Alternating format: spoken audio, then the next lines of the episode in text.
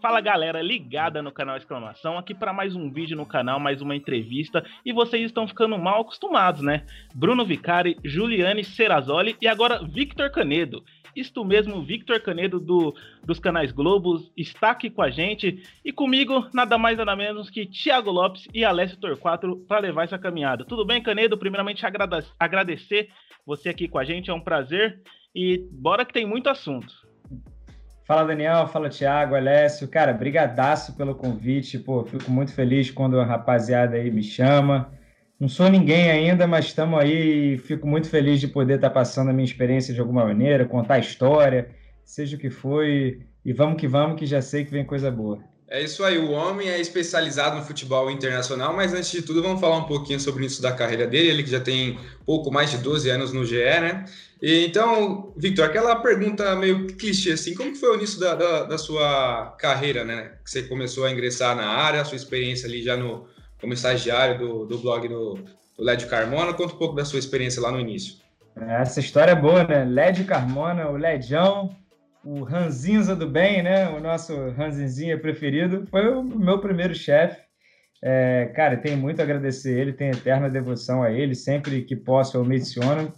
O cara, de certa maneira, abriu as portas para mim, né? Tive essa sorte de ter alguém tão importante me ajudando e foi essa experiência lá no, no site dele. Eu fui contratado inicialmente para ser moderador. Vocês terem noção, naquela época você comentava, só que tinha que ter uma aprovação de um moderador no blog dele porque, enfim, ele queria sempre manter um público dele, uma conversa ali de alto nível, e eu fui esse cara. Com o tempo, ele foi me deixando escrever uns textos. Então, comecei a treinar ali para valer a escrita, né, de, de blog, já com a linguagem de internet, né, e era coisa muito tempo real. Enquanto ele estava viajando pelo Sport TV para comentar Brasileirão, eu abri um post lá no blog dele, escrevia sobre a rodada, e quando ele chegava no hotel, com calma, ele dava um tapa lá no texto, com como ele queria, da maneira que ele mais curtia. Mas, pô, fiz isso aí durante seis, sete, oito meses. E aí, eu acho que eu entrei em fevereiro, março, e lá para setembro, outubro, eu fui chamado para o GE. E aí, é, entrei como estagiário no GE. Dei a sorte também de, enfim, tive ótimos chefes lá e dei uma enorme sorte de, no meu período de futebol internacional, ter me encontrado. E eu me formei estando lá e aí, na hora que eu me formei, um dos integrantes da equipe viajou para o Canadá com a família. Então, dei uma sorte danada, abriu uma vaga e eu fui contratado nessa vaga. E estou lá desde então. É claro que depois ali de muito tempo, se quiser, a gente emenda nesse papo aí. É, abriram outras oportunidades dentro da Globo, né? Mas o meu trabalho hoje, e continua sendo, é com a equipe de futebol internacional. É o meu dia a dia lá dentro. É, e naquela época a gente percebia que você começou na, na transmissões de jogos da Champions, lá no, no site do GE, a gente já via que era algo mais descontraído, né? É, do que hoje em dia. E eu queria te perguntar se tem alguma diferença, assim, da, da TV para lá e como que é a resenha do Bola Quadrada, né? Que vocês fazem, que é muito legal. Pô, transmissões, saudade, né? Falando nisso, né? Saudade do tempo que a gente tinha Champions, né? Para passar a tarde, era muito divertido. A gente tinha um entrosamento bem legal seja com Daniel Cardoso, narrador, né, um cara com quem eu trabalhei ali mais de 30 jogos, seguramente, e o Marcos Felipe também, que era um dos comentaristas que ia, ia muito convidado também, muita gente boa. É, a gente tinha um diferencial que a gente usava muito o público né, na transmissão, a gente lá para 2012, 13, 14, a gente já usava muitas hashtags nas transmissões, então a galera participava. E era, por ser na internet, realmente uma coisinha diferente, né? A gente brincava pra caraca com a situação da galera estar tá no trabalho ou na escola e, e ficava vendo escondido a Champions, né? Então a gente brincava com essa situação direto. Aí a gente recebia os mascotes, tinha gente que estava na igreja, gente que mandou durante a prova, sabe? Tava vendo o jogo, que era um jogo importante de mata-mata, tava vendo Champions durante a prova, sabe? Sei lá como, né? Mas a galera dava um jeito. E bola quadrada, cara, é uma coisa mais recente, né? É, a gente começou o projeto nosso em 2019, vai fazer dois anos daqui a pouco. E, poxa, muito legal também, né? Aí é uma resenha absurda. Aí a gente teve acesso a, a tantos ídolos nossos, né, pessoas super renomadas e consagradas lá dentro da Globo, e muitas delas assim abraçaram o projeto de um jeito que a gente só tem a agradecer. Luiz Roberto, Caio Ribeiro, o próprio Lédio, é, Eric Faria, depois o PVC, Everaldo, Kleber Machado, todo mundo, e se eu for citar o nome de todo mundo aqui, vai demorar, mas todo mundo que gravou com a gente se amarrou e, cara, ó, grava de novo, me chama, vamos fazer um campeonato. Ficava na resenha ali, contando história, e ria, né? Porque é, é diferente, né? Você está no Seleção Sport TV, você tem o seu compromisso ali, por mais que em determinados trechos do programa tenha uma brincadeira, a galera deu uma risada, mas o bola quadrada era voltado para isso, para tirar a, a, pessoa ali daquele, da, daquela caixinha dela, né? De você estar tá imaginando, uhum. pô, esse cara é narrador, ele é sério. Não, ali no bola quadrada tá todo mundo divertido. Verdadeira resenha, rindo. né? É, isso, isso é que é mais legal. Cara, a, a criatividade de vocês é algo incrível, mano. É, sempre vai surpreendendo também. É, Pô, são obrigado, programas cara. bem descontraídos, né? Você acha, assim, já uma pergunta assim, de bate-pronto. Você acha que o grande diferencial assim da sua carreira até aqui é a descontração nos programas que você faz e tudo mais? A receita assim, é, não do sucesso, digamos, né? Mas uma, uma receita para ficar até é, sendo. É, como que eu posso dizer? Ter uma certa visibilidade maior. Né? Você acha que essa é a receita? Eu acho que caminham juntos, né? Nem todo mundo precisa ter esse perfil, né? Tem gente que realmente não se sente confortável fazendo uma piada ou até mesmo uma coisa mais bem-humorada. Tem gente que é mais focado na notícia, tem gente que é mais focado no, né, em dar informação, dar uma opinião precisa. Mas se você consegue meio que abraçar esses perfis, né? Eu hoje me sinto é, é um cara confortável tanto para ter um momento assim descontraído, como é o bola quadrada, como também se fosse fazer uma participação num programa ou é, num, comentando algum jogo. Eu acho que eu consigo abraçar hoje né, esses perfis diferentes. O passarinho está feliz aí. é, mas, cara, eu, eu acho que andam juntos. Entretenimento hoje, hoje mais e mais, né? Cada vez mais e mais entretenimento com jornalismo sem perder o compromisso da notícia, né? Da isenção.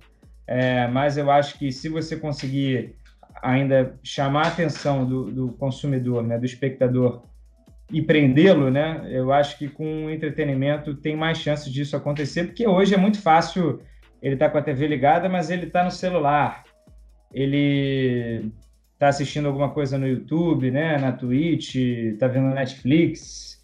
Hoje em dia tem tantos meios de você no Discord com os amigos, né? Hoje em dia tem tantos meios de você gastar o seu tempo, né? Que, cara, eu acho que tem que estar tá todo mundo preocupado com isso, né?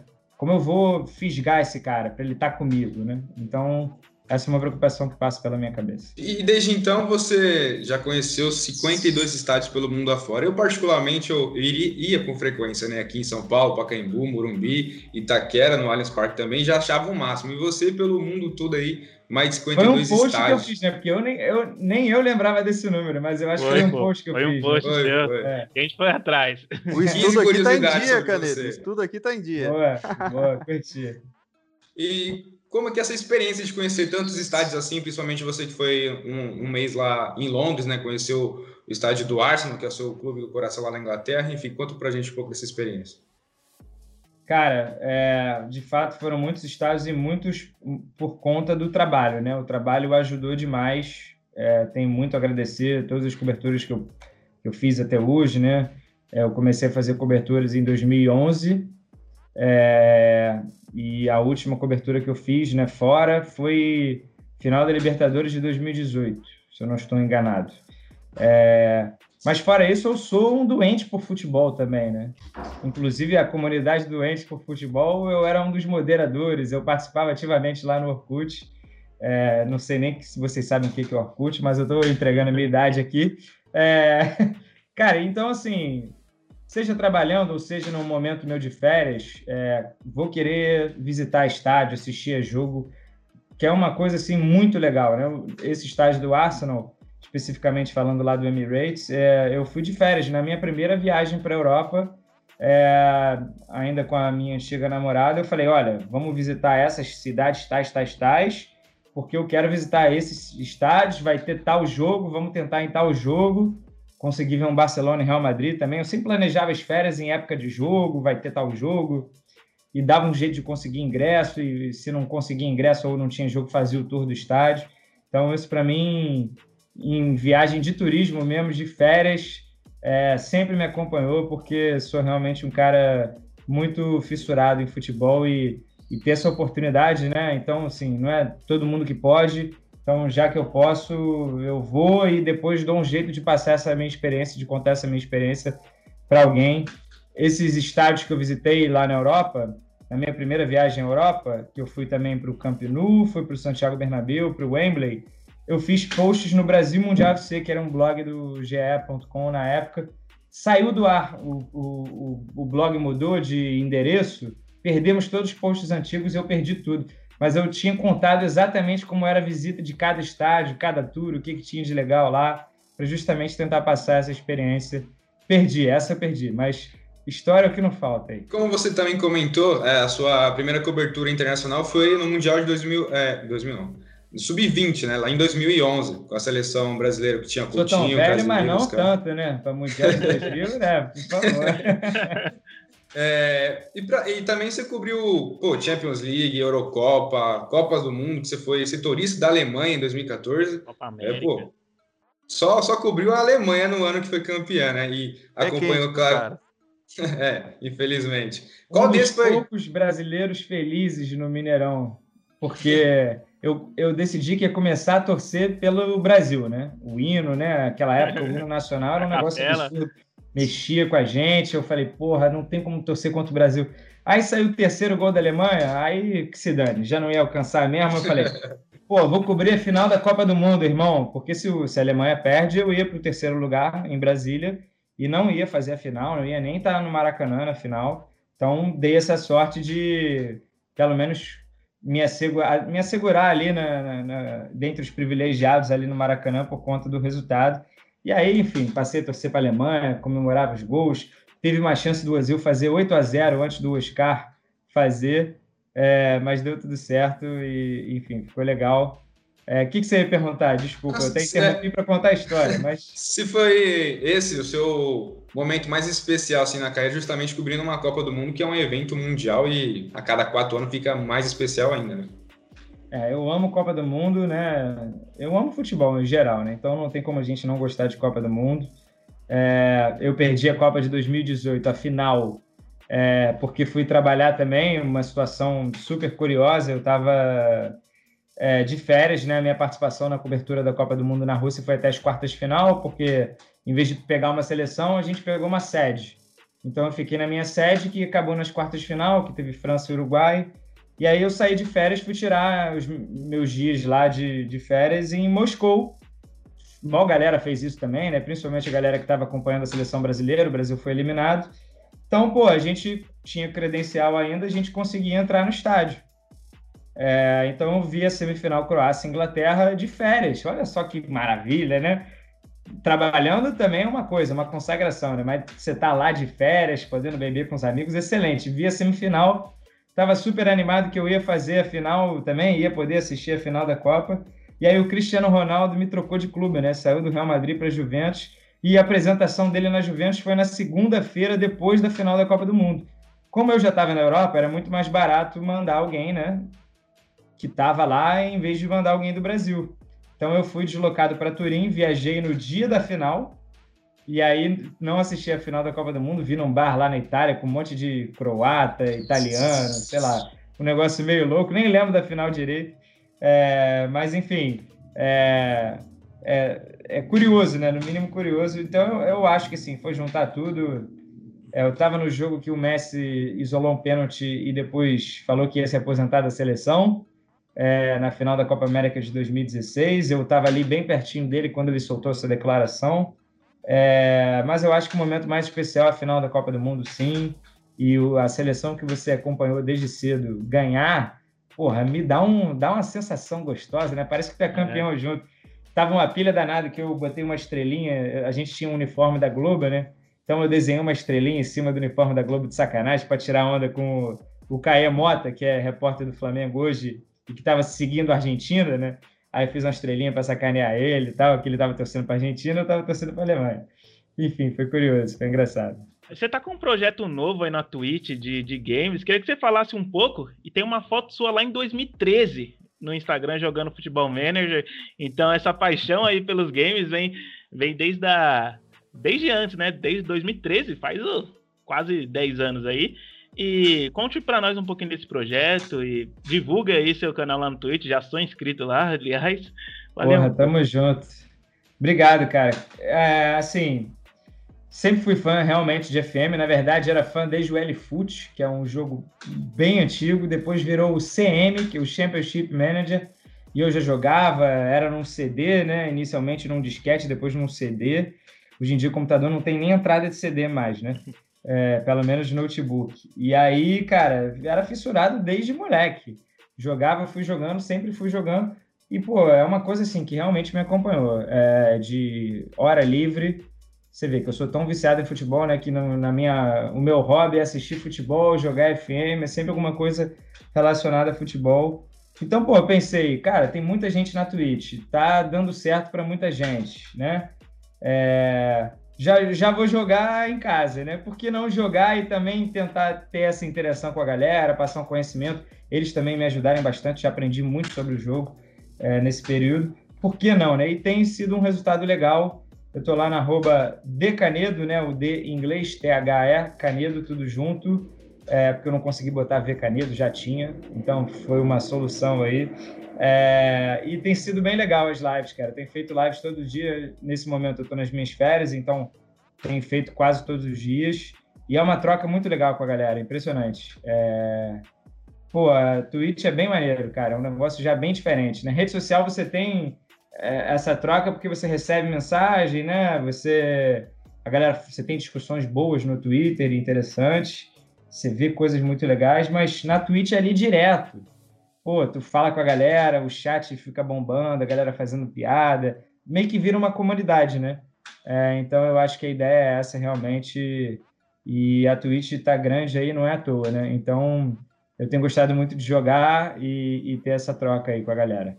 Antes da gente ir para o futebol internacional aqui, Canedo, eu queria te perguntar, dos cinco jogadores que fizeram você amar o futebol, por que o Fred está nessa lista?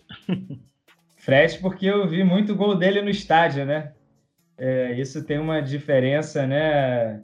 Eu acho que isso é, é, algo que o futebol brasileiro nunca vai perder em relação à Europa para os torcedores daqui, né? É claro que tem muita gente que vive no interior, não vive em cidade grande, não tinha oportunidade de ir para o estádio, né? os ingressos estão mais caros, mas essa é uma experiência que eu acho que todo mundo deveria poder passar que é a experiência de um estádio, de você estar tá lá torcendo pelo teu time, vendo seus jogadores prediletos, tendo a rotina do dia do jogo, que não é só você chegar, assistir ao jogo e ir embora, é você rever os teus amigos, você poder beber com os amigos, quem é maior de idade, por favor. É, ter essa confraternização, né? Sempre alegre, feliz. E, e o Fred foi isso, né? Eu sou torcedor do Fluminense desde moleque, e ali com os meus ele, ele chegou em 2009, né? 21 anos, né? Eu tinha quando ele chegou. Então, numa época boa ali de eu estagiar no jornalismo, né? Já trabalhar como contratado também. É... Mas também pelo fato de poder ser uma época jovem, né? Aqueles primeiros períodos da faculdade ou recém-formado, que você, pô, você está ainda tá sem muita responsabilidade, digamos assim. Né? Você está usufruindo a vida, né? Você tá. Então foi um período que eu fui muito a jogo e vi muito gol do Fred. E Fred é um ídolozaço aí do Fluminense por tudo que ele fez. Agora nesse retorno está contribuindo também. Então o Dom Fredão, além de ser um grande personagem, ter sido um grande jogador, é, tem um carinho por ele naturalmente por torcer pelo Fluminense. É, indo lá para a Europa, Canedo, é, você é torcedor do Arsenal por lá, é, você já falou que sua, sua paixão pelo futebol começou ali naquele time de 2003, 2004, vencedor, nem precisa falar desse time. Mas eu queria te perguntar, é, esse assunto aí, esse o Messi podendo pintar lá em Manchester, para quem você iria torcer? Para o Arsenal ou para o hum. City de Messi e Guardiola? Não, tem uma escala de prioridades, eu brinco, né? Que eu sou. Tem três torcidas, né? Lá fora: Arsenal, é, em primeiro lugar, Messi em segundo e o Guardiola em terceiro. Eu estaria somando o segundo com o terceiro nessa brincadeira aí, né? Mas eu acho que assim, eu ainda torço para o Arsenal, torceria para o Arsenal, mas é, sabendo hoje que o Arsenal está num patamar diferente, é, ele não está conseguindo competir pelos mesmos títulos que o City compete, né? Estou falando de Champions e Premier League. É, eu acho que dá para todo mundo sair feliz nessa aí, né? É claro que o Arsenal dá para beliscar uma Copa ou outra, né? É, tem a Liga Europa aí que o Arsenal está vivo, tá difícil do Arsenal voltar para Champions, é, mas eu acho que dá para ficar feliz ali com os dois. É, e tô até na torcida realmente para o Messi e para o City, porque eu quero o melhor da carreira para o Messi, né? Eu acho que por mais que o Barcelona tenha ensaiado uma melhora, tenha encontrado um time, ainda não está no patamar, né? Ele deu uma descolada, né, do primeiro pelotão ali da Europa. Então, acho que o, se o Messi continuar no Barça, ele não vai ganhar Champions ano que vem. Já se ele for para o City, ele tem boas chances de ganhar, né? O City seria ali um dos três favoritos, quatro favoritos, né? Então, é algo que o Barcelona não consegue ser hoje. É, então, eu vou por esse caminho aí, nessa linha.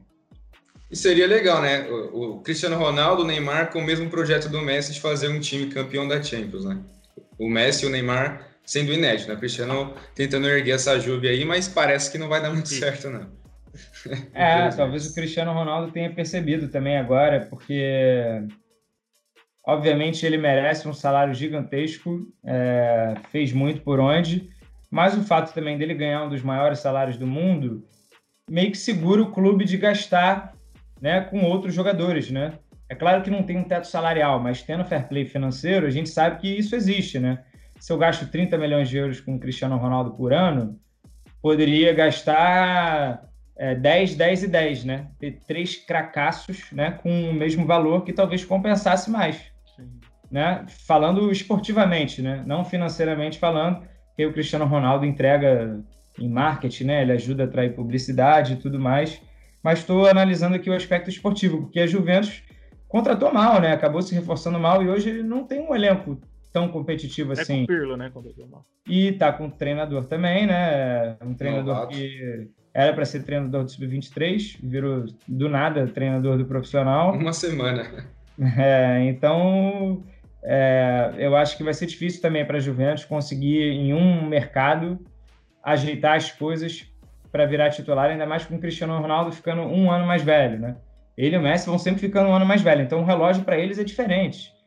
O relógio para eles, cara, vai numa velocidade três vezes, quatro vezes mais rápido. Então eles precisam de um time para ontem. A gente não sabe até quando eles vão conseguir estar tá fazendo diferença, né? É, então eu, eu, concordo com a necessidade dos dois de estarem encontrando grandes times e acho isso super natural.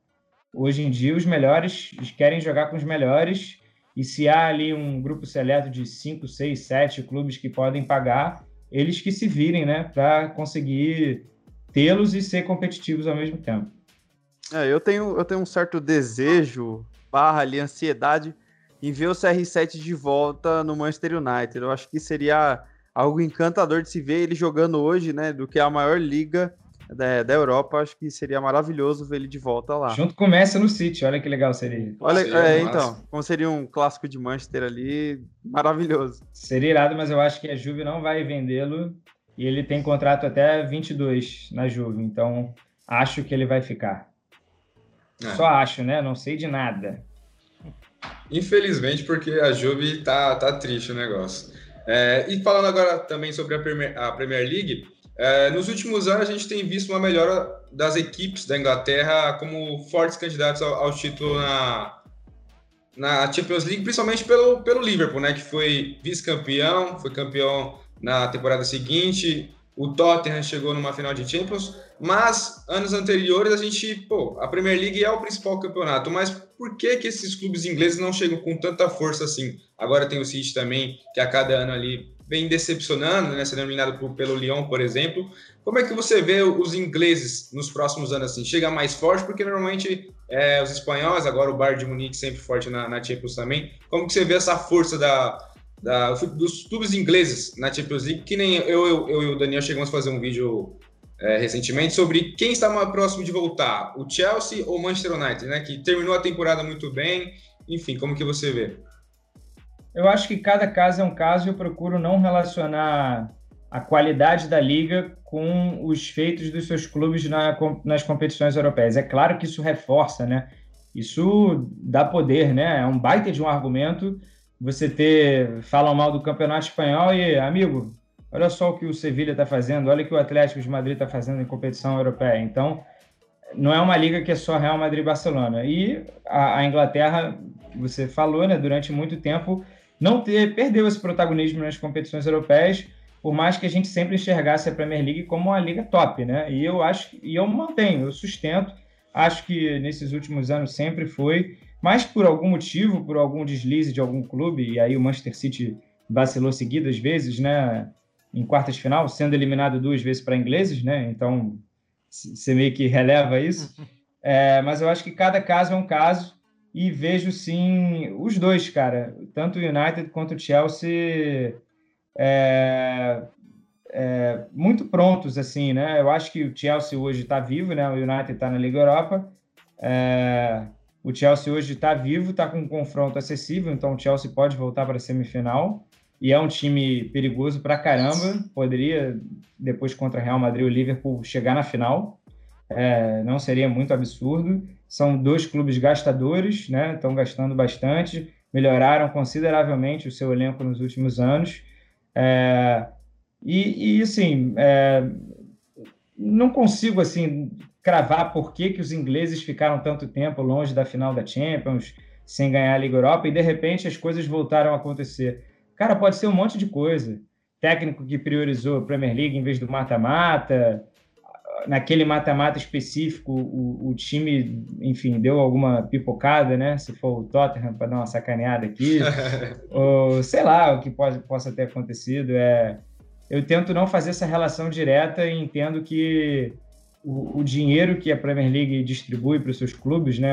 Com o fato deles serem muito ricos, isso ajuda e isso vai fazer com que eles sempre estejam ali nas cabeças então, acho que United City vão permanecer, o Chelsea também, Liverpool também, por mais que o Liverpool corra sério risco de não se classificar agora, né? Mas é sempre um time forte. É, então, acho que pelo menos esses quatro é, vão estar frequentes aí nos próximos anos. É, falando dele, você acha o Tottenham tá no Big Six algo questionável? Hum. Ah, acho que o Big Six é mais por força financeira, né? E durante o período que inventaram o Big Six eram, de fato, as forças que estavam descolando um pouco mais. Hoje, esportivamente falando, o Leicester já está aí dentro, sabe? Sim. O trabalho que o Leicester faz, né? Foi campeão totalmente por acaso, por assim dizer, mas depois ele conseguiu manter boas campanhas, né? É, então agora provavelmente vai para Champions. Eu, eu, não sei, não estou com a tabela aberta aqui, não sei se vocês acreditam ou não. Ó, deixa eu abrir aqui. É, depois da temporada passada a gente fica meio assim, né? O Leicester está com uma gordura de 7 pontos para o West Ham, né? O West Ham. Se não acontecer aquela tá senhora pipocada de novo, né? A gente espera que se classifique. Mas olha como o elenco do Leicester melhorou, né? Em um trabalho de longo prazo também com o Brandon Rodgers. É o Leicester já está esportivamente, ele já está dentro do Big Six, e se for para ser Big Seven, tudo bem. Se for para ser Big Six, que saia o Arsenal, né? Que vai sair o Arsenal, que está pagando mico aí ano após ano. Por mais que ganhe Copa, chega bem na Liga Europa de vez em quando. É, na Premier League está aí já duas temporadas muito ruins. É, e claro, o Tottenham também, que está investindo muito mais e não está conseguindo manter o desempenho. É, e é legal ver novos times ali, para citar também o West Ham e o Everton, que estão fazendo boas campanhas agora.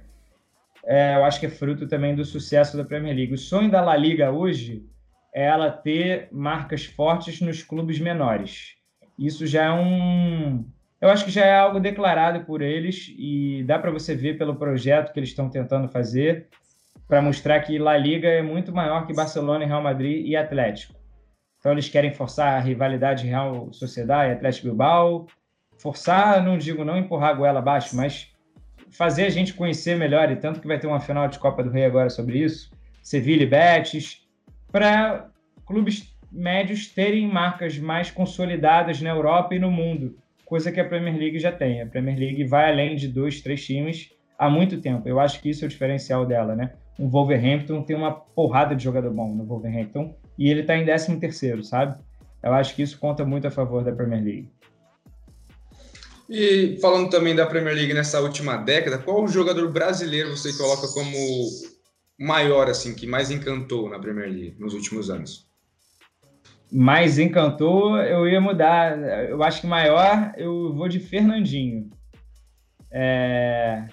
Fernandinho, pela. Porra, o cara é pica demais. Eu sou muito defensor dele aí contra todos os críticos. Somos dois. Somos dois. Ele joga uma barbaridade já há muito tempo. É titular do City nos títulos, né? Então ele pegou a era Mancini, é, depois a era Guardiola, é, foi titular, já chegou a ser seleção do campeonato, seleção da Premier League, que é algo muito difícil, a gente sabe que é concorrido, é, e sempre esculhambado pelo brasileiro que não costuma assistir tantos jogos, porque tem a memória de Copa do Mundo, e para ele o que importa é Copa do Mundo, e esse é o meu vilão, né? Não era nem o Gabriel Jesus. O Fernandinho também foi vilão em 2018, né? E um pouquinho em 2014. Então, esse é o meu vilão, não posso admitir que ele é bom. E eu acho que o Fernandinho merece essa grandeza e ele é reconhecido lá, é reconhecido pelo City, é reconhecido pelo Guardiola. Eu fico com ele como maior. Agora, o que mais encantou, aí é difícil, cara, que eu tenha visto. É... Não sei, cara, alguém que tenha jogado tão bem por eu acho que tem muita gente ali de regularidade e pouca gente de tiro curto, né? É, sei lá, vou citar aqui Ramires, William, né, que está agora no Arsenal um pouco mal, mas sempre Firmino, foi um né? jogador, o próprio Firmino, é, sempre foram jogadores regulares, né, de entregar com consistência. Então, fico no muro nessa aí, cara. Não me vem um nome assim para eu cravar. É, dá para citar todos esses aí, né? William, Ramires, Oscar, Lucas Leiva, é, Gilberto Silva mais atrás. É... Talvez o Coutinho tenha Coutinho, pode ser, durante pode um ser. Tempo. Acho que é o Coutinho, sim, que atingiu o, o maior nível, por assim dizer, né? Naquela, naquele ano e meio antes dele ir para o Barcelona. Eu acho que foi o melhor momento de um brasileiro lá, sim. O melhor da fora da área. O melhor da atualidade seria o Pombo Richardson? Eu acho que sim, cara. Vantagem? Eu acho que vantagem. vou de Richarlison sem essa. Certa vantagem, né? É difícil. Tem o Davi Luiz aí, olha. olha é, mas é, o, o, Pombo tá brabo demais, né? Tá, tá fazendo muito gol, tá melhorando a sua média de gols. E um cara que se doa muito em campo. Pô, o cara, o cara que o treinador ama, né? Escala Sim. lá no ataque, mas ele corre o campo inteiro, ele não cansa, ele quer jogo, ele quer briga é, é um cara que vibra e é bom de bola demais. Né? Às vezes também a galera quer que o cara seja o Ronaldo Fenômeno e se não for nível Ronaldo Fenômeno, não presta. Super valorizado, não joga nada. Meu Deus do céu, gente. E Charleston se fosse jogador de qualquer outra seleção, estaria sendo convocado. E se, ele, se o Charleston fosse espanhol, ia estar tá um dos melhores jogadores da, da geração, sabe? Se fosse, sei lá, alemão, né? Estaria jogando. Então a gente tem que valorizar assim o cara. Canedo, se pintasse uma proposta para você ser o correspondente, o representante do GE lá na Inglaterra ou até mesmo da Europa, você toparia? Cara, existe essa função hoje, né? É, tem produtor lá, tem repórter lá. Mas assim, pelo meu. O, eu acho que eu toparia muito há uns 3, 4 anos, sabe? Eu acho que a minha vida mudou bastante aqui e não sei, teria que ser algo muito conversado é, com a minha família, principalmente, né? Eu tenho uma namorada, a gente mora junto, está fazendo planos para casar e ter filhos, então acho que tudo isso entra na balança aí, né? É, eu acho que isso pesa bastante, não é só a realização profissional, mas, pô, imagina, né? Cobrir Premier League, um sonho, né? Tá Arsenal. pertinho ali, o Arsenal. Morar é, em Londres. Morar em Londres, né? Seria de fato maravilhoso, mas eu acho que não é preto no branco assim tão fácil não para responder. Tem muita coisa para levar em consideração. Bom, e agora para iniciar o nosso na lata, é onde diferencia os meninos dos homens e é o seguinte, não é para ficar no muro, hein, Canedo? Simbora. É o seguinte, então vamos começar lá, ó. Um sonho pessoal na sua carreira. É, cobrir uma final de Champions League. Nunca fui. Certo. Nunca fui mesmo e nos últimos anos eu queria até como torcedor e também não conseguia. E eu tinha é, entrado no sorteio para a Turquia né, em 2020, aí veio a pandemia, acabou, esse ano também não vai rolar. Então estou começando a ficar preocupado aí, isso tem que acontecer logo. Qual foi o seu melhor momento da carreira? É, melhor momento, eu, é, de cobertura ou em geral? Algo geral. pessoal mesmo que você considera. Cara, eu, eu considero as coberturas internacionais, né, o fato de poder ter ido para Copas do Mundo, Eurocopa, Copa América, eu acho que se juntar final de Libertadores, eu acho que se juntar tudo é, é uma coisa assim que eu olho aqui as credenciais, me dá um baita de um orgulho. É, mas, cara, sou apaixonado também por outros projetos que eu faço. Acho que o Bola Quadrada, eu me encontrei ali também, fui muito feliz, sou muito feliz no Bola Quadrada. Então, porra, sei lá, irmão, já que não é para ficar no muro, bota aí, final da Copa de 2014, tá cobrindo a Alemanha e, e, e ter sido campeão junto. O melhor jogo que você cobriu em loco? Rapaz, que pergunta boa, cara. Vou apelar para a final da Libertadores, Boca e River, na Bomboneira, 2 a 2 Foi o jogo de ida, que o jogo de volta foi no Santiago Bernabéu. Então eu ia fazer o jogo de volta no Monumental, tava lá naquele dia que o torcedor do River tá com a pedra e pegou no olho do jogador do Boca e não teve jogo, mas o jogo de ida foi brabo demais e eu acompanhei rodando pelo estádio, dentro das torcidas, e foi um negócio maravilhoso. Essa agora é pesada, hein? O melhor estádio que já visitou. O melhor estádio, melhor. Vamos lá, Wembley. Fiz o tour lá de torcedor. Baita de um estádio, não vi jogo lá, mas sensacional. Experiência maravilhosa. E qual é o mais bonito do Brasil e por que o Beira Rio? É, o Beira Rio, né? Beira Rio em primeiro, Fonte Nova em segundo. E de repente o Maraca em terceiro pelo, pela proximidade, né? Beira Rio é demais, cara. O fato dele. De, ele é bonito por dentro, né? Por fora pela arquitetura. E se você botar um drone, fica mais bonito ainda. Pega um pôr do sol lá, é um baita de um estádio. É, eu acho que o Inter mandou muito bem lá na reforma dele. É, ficou muito bonito, realmente. E o maior time do Brasil? Maior clube do Brasil? Maior. Isso. Hum, essa é uma ótima pergunta, hein? Cara, eu tenho dois aqui, né? Estou é, entre São Paulo, pela questão dos títulos mundiais, mas eu acho que da minha geração, de 90 para cá, Corinthians foi o que ganhou mais títulos. É, é claro que, assim, fazer o recorte do meu tempo de vida, né? É, o tempo que eu passei a acompanhar é um pouco injusto, né? Enfim, mas é o que eu vi, né? Desde que o moleque, o Corinthians teve má fases, chegou a ser rebaixado, mas ele teve várias boas fases, né? Ele ganhou títulos por períodos espaçados de tempo, ele montou grandes times, então eu acho que isso conta muito. Toda hora tá ali, tá enchendo o saco ali e tá ganhando título com um time bom, com um time ruim, às vezes ganha também. Então, é, para a galera aí mais jovem, e eu acho que assim, se for botar no papel números, né? De fato, o Corinthians foi o que ganhou mais títulos aí nesse período brasileiro. Foram todos os brasileiros dele, né? Desde 90. É, sete brasileiros. Teve Libertadores, teve Mundial. É, sei lá, deve ter ganhado aí uma pá de estadual. Ganhou Copa do Brasil. Recopa.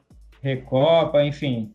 É, eu acho que nesse período aí, para para gente que tem 30 anos ou menos, é, eu acho que é o Corinthians. E qual é o maior clube da Inglaterra? Eu acho que é o Liverpool. Deu Mas, óbvio, né, assim, né, gente? Agradando é, o Dandan. É, o Liverpool ficou de fato muito tempo sem ganhar a Premier League e isso incomodava e deveria incomodar. Mas é, ele tem mais títulos, né? De Champions, é, e, e, cara, passou por momentos trevas também, né? O Manchester United recentemente também. É, a grandeza do United eu acho que é tipo a do Corinthians, né?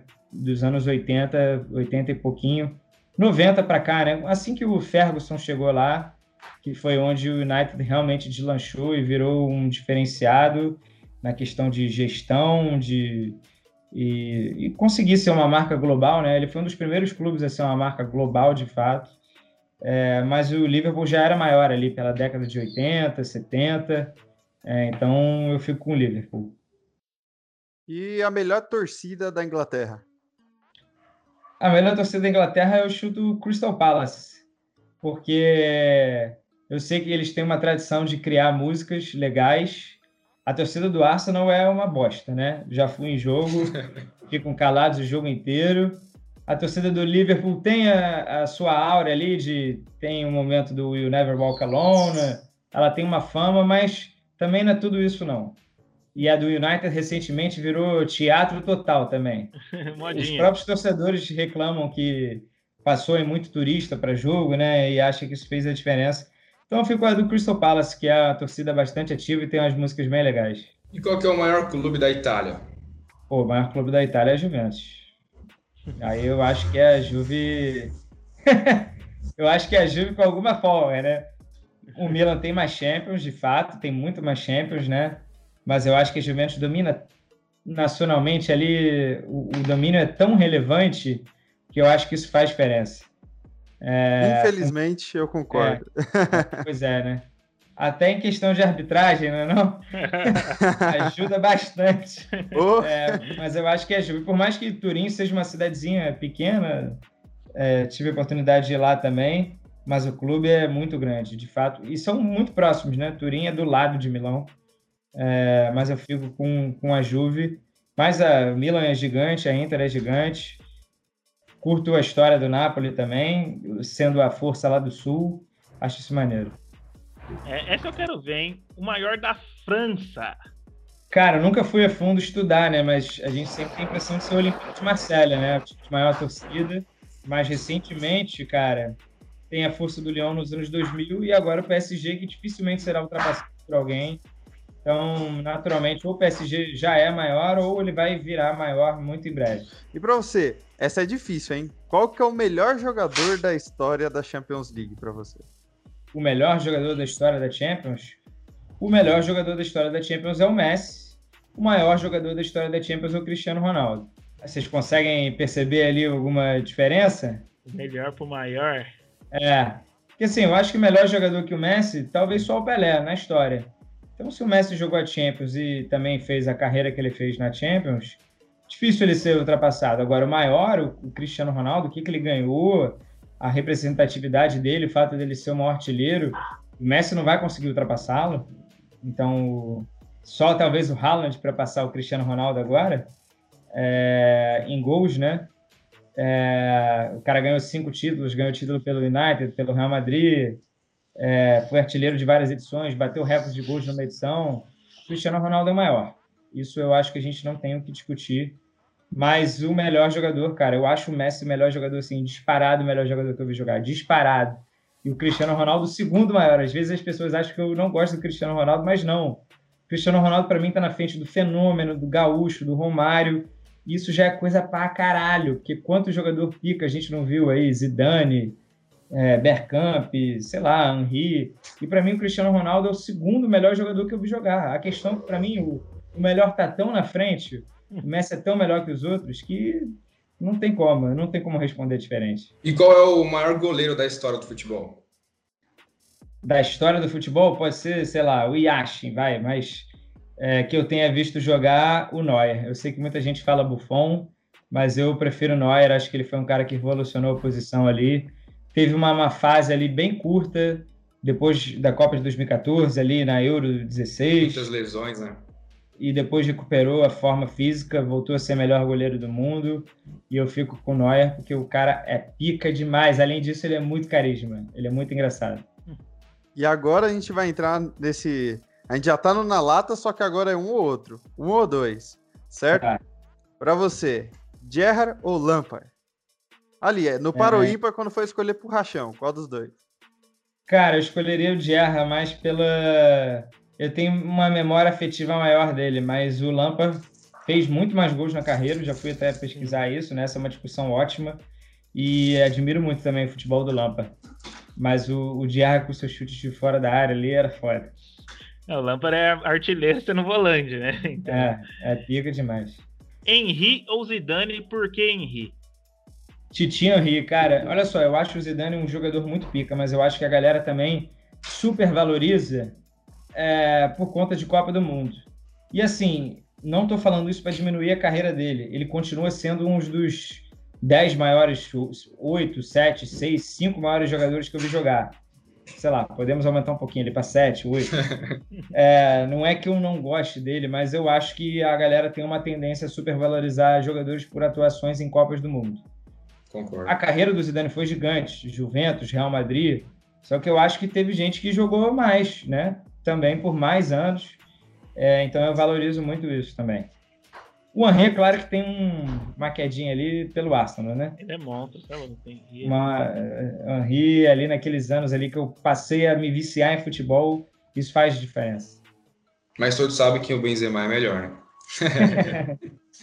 Rodrigo ou Vinícius Júnior? É, boa pergunta, cara. O Vinícius Júnior chegou antes ao Real Madrid e ainda não decolou por completo. É, e o Rodrigo teve lesão agora há pouco, também não consegue. Nenhum dos dois consegue virar titular incontestável, talvez também por conta dessa, desse papo aí de expectativa, né? Vendas caras, criamos expectativa e de repente eles só precisam de tempo. E é isso. Né? Mas para não ficar no muro, vou no Vini Júnior. Ronaldo ou Romário? Esse é o maior muro da história. Eu, cara, eu adoro ficar no muro nessa porque eu tenho bons argumentos. Eu odeio quem chega para essa discussão falando: ah, um é muito melhor que o outro. Mas assim, mas muito melhor, muito mais jogador, porque a galera gosta de defender o teu, né? Eu acho um absurdo completo alguém achar um muito melhor que o outro. Que assim, eles são tão próximos, feitos tão próximos na carreira né? É, eu acho, vou dizer o seguinte: o Ronaldo, se não tivesse tido as lesões no joelho, seria talvez nível do Messi. Então, eu acho que o, o Romário teve a opção dele de voltar ao Brasil, muito contestável do ponto de vista esportivo, né? Da, do lado pessoal, ele faz o que ele quiser, tá com saudade do Brasil, vem para o Brasil. Mas ele sabe que isso teve um preço na carreira dele, né? Na Europa, essa pergunta todo mundo vai falar Ronaldo, porque o Romário, além de ser um pouco mais velho, é, ele só jogou na Europa até os 28 anos. Ele jogou pouco tempo no Barcelona, né? Ele jogava na Holanda antes. O Ronaldo não, ainda jogou Barça, Inter, Real Madrid, Milan. Então, lá na Europa a galera responde Ronaldo. E eu fico no muro e fico revoltado quando alguém fala que um é muito melhor que o outro. Porque eu vi muito Romário no estádio também e monstro. Quem fala que ele é o rei da grande área parece que o cara não sabia jogar fora da área. O Romário jogava pra caralho, tinha uma visão de jogo absurda. É... O Romário era muito sinistro, ele era um QI muito acima dos seus companheiros, como o Ronaldo também era, como ele provou jogando gordo no Brasil, sobrando. Gordo, é, gordo no nível assim, Valtinho, né? Pesado. E deitava. Por que, que ele permanecia gordo? Porque ele estava deitando, não estava nem aí. Deitava e era o melhor jogador em atividade no Brasil. Então, é, fico no muro nessa aí e me revolto quando alguém fala que um é muito melhor. Vai escolher um? Eu escolho o Romário, que jogou no Fluminense e meteu quase 50 gols no Fluminense, pelo Fluminense. É, meteu muito gol contra também, mas tem esse critério diferencial aí que eu vi no Maracanã e já comemorei gol dele. Essa mureta aí tá perdoada. É, pois é. Ronaldinho ou Neymar Júnior? Neymar, eu acho que eu já defendi isso aí nas redes sociais. É, eu acho que o Neymar também sofre um enorme preconceito da galera. É, logicamente, ele pode gerar. Vou ter cuidado com as palavras, né? Mas o Neymar, ele, ele pode não gerar essa empatia, né? Uma simpatia no público sei lá, por conta da pessoa que ele foi em algum momento, talvez. Todo mundo que o conhece profundamente fala que ele não é, não é nada disso, né? Mas ele pode ter passado uma imagem de um cara snob, né? Um pouco marrento. Veio a Copa do Mundo de 2018, a história do Kaká e como ele lidou com isso depois, que não foi legal. E a galera pode ter criado um ranço, e eu acho que isso afeta na, no momento de falar da carreira, muita gente mistura. Mas como jogador, eu, cara, jogador, para mim o Neymar é um cara fantástico. Vai ser o maior artilheiro da seleção brasileira daqui a pouco e com menos de 30 anos, se bobear, ele vai chegar. Ele tá dando azar agora porque não tá tendo jogo por conta da pandemia. Se bobear, já era para estar tá bem com mais. E o Ronaldinho, eu acho que ele é super valorizado também por conta de ser um personagem de rede social. Um cara, assim, veja bem. Mesma coisa que eu vou falar pro Zidane. O Ronaldinho é um cara foda. Foda. Cara, realmente elevou o Barcelona a um outro patamar. É, ele foi um cara ali muito importante como uma personalidade. Foi um jogador absurdo. Mas, irmão, é, não é o jogo não é só plasticidade, né? É, então eu acho que o Neymar entregou muito mais ao longo da carreira já do que o Ronaldinho. Por mais que não tenha ganhado, até ganhou talvez os mesmos títulos. O Neymar foi campeão pela Libertadores, campeão da Champions, é, só não ganhou Copa do Mundo, né? É, mas assim, para falar de qualidade de jogador, eu fico com o Neymar e acho que o Neymar só não é dentre os brasileiros depois do Pelé, só está atrás do Romário e do Ronaldo e pode passar os dois ainda. Vamos ver o que vai acontecer com a carreira dele. Zidane ou Mourinho? Como técnico? ah, eu é prefiro o Mourinho, cara. Eu acho que o Zidane também é um pouco superestimado pelo trabalho dele no Real Madrid. Não estou falando aqui que é fácil, tanto que vários passaram e ninguém conseguiu fazer o que ele fez. Inclusive o Mourinho antes teve dificuldade. É... Mas eu acho que a carreira do Mourinho é muito mais consolidada, né? O Mourinho está embaixo agora, ah, o Zidane também está, né? É, faz tempo que o Mourinho não emplaca um grande trabalho. Está com o Tottenham agora todo endinheirado e está com dificuldade de fazer o Tottenham jogar bola, ter bons resultados. Mas a carreira do Mourinho é gigante, um personagem maravilhoso. E eu acho que o Zidane, ele mesmo se tocou que talvez não seja muito a dele, sei lá, não sei se ele está de saco cheio no Real Madrid. Ele foi um grande bombeiro inicialmente, um cara que conseguiu acomodar todas as estrelas fez o time jogar um belíssimo futebol em uma temporada específica ali, aquela 16 17. Nas outras, eu acho que o Real Madrid ganhou por ser o Real Madrid, por ter os craques que tem, por ter dado sorte no cruzamento, talvez alguma outra ajuda de arbitragem. É...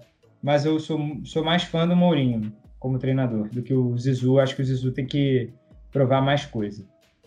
E para fechar, Canedo, quem vence o BBB 21? Gil do Vigor. Pelo menos eu, eu, eu gosto mais dele, seria o meu voto hoje.